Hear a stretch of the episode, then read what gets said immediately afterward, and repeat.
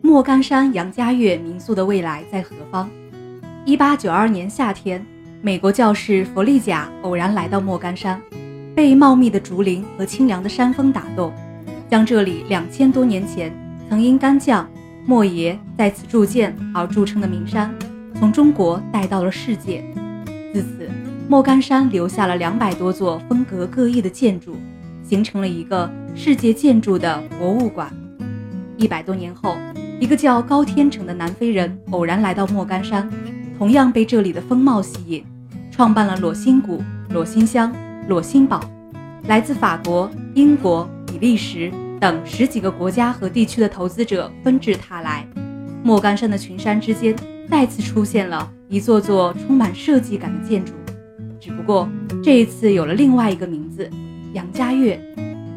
最近，由上海新闻报社和德清县人民政府主办的2019上海德清民宿大会。暨莫干山杨家悦高峰论坛在衡山路十二号豪华精选酒店隆重开幕。会上，来自莫干山、上海、安徽乾县、苏州四地民宿协会的负责人，与来自西坡、大悦之野、松赞、朴素、山社、花季等民宿品牌负责人等，以及世界各地的专家学者，对品牌民宿连锁的标准化和单店民宿的在地文化等问题。展开了激烈思辨。裸心集团创始人高天成表示，裸心一直强调尊重自然、与自然共生的精神和更愉悦、更健康、更质朴的生活方式。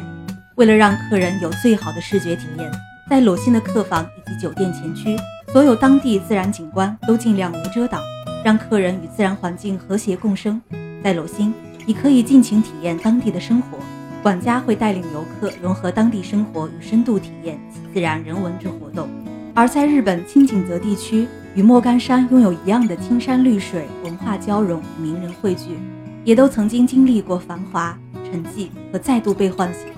起源于1914年，星野集团就位于青井泽这片美丽的土。星野擅长于生态旅游经营，在拥有悠久历史的青井泽，你不仅可以享受舒适的住宿。深厚的人文底蕴和浪漫气息，还可以充分感受丰富的文化体验和户外活动。理想很美好，现实也同样残酷。民宿平均房价波动幅度更大，入住率不稳定，淡旺季问题是所有民宿经营的痛点。华东师范大学工商管理学院院长冯学刚认为，去年有百分之三十的门店开始告别单店模式，一方面是因为优秀民宿品牌地不断扩张，另一方面。由于单体民宿营销渠道单一，管理成本较高，盈利水平低下，因此越来越多的民宿投资者开始寻找专业的民宿托管机构或酒店管理集团，并交由其运营团队统一管理。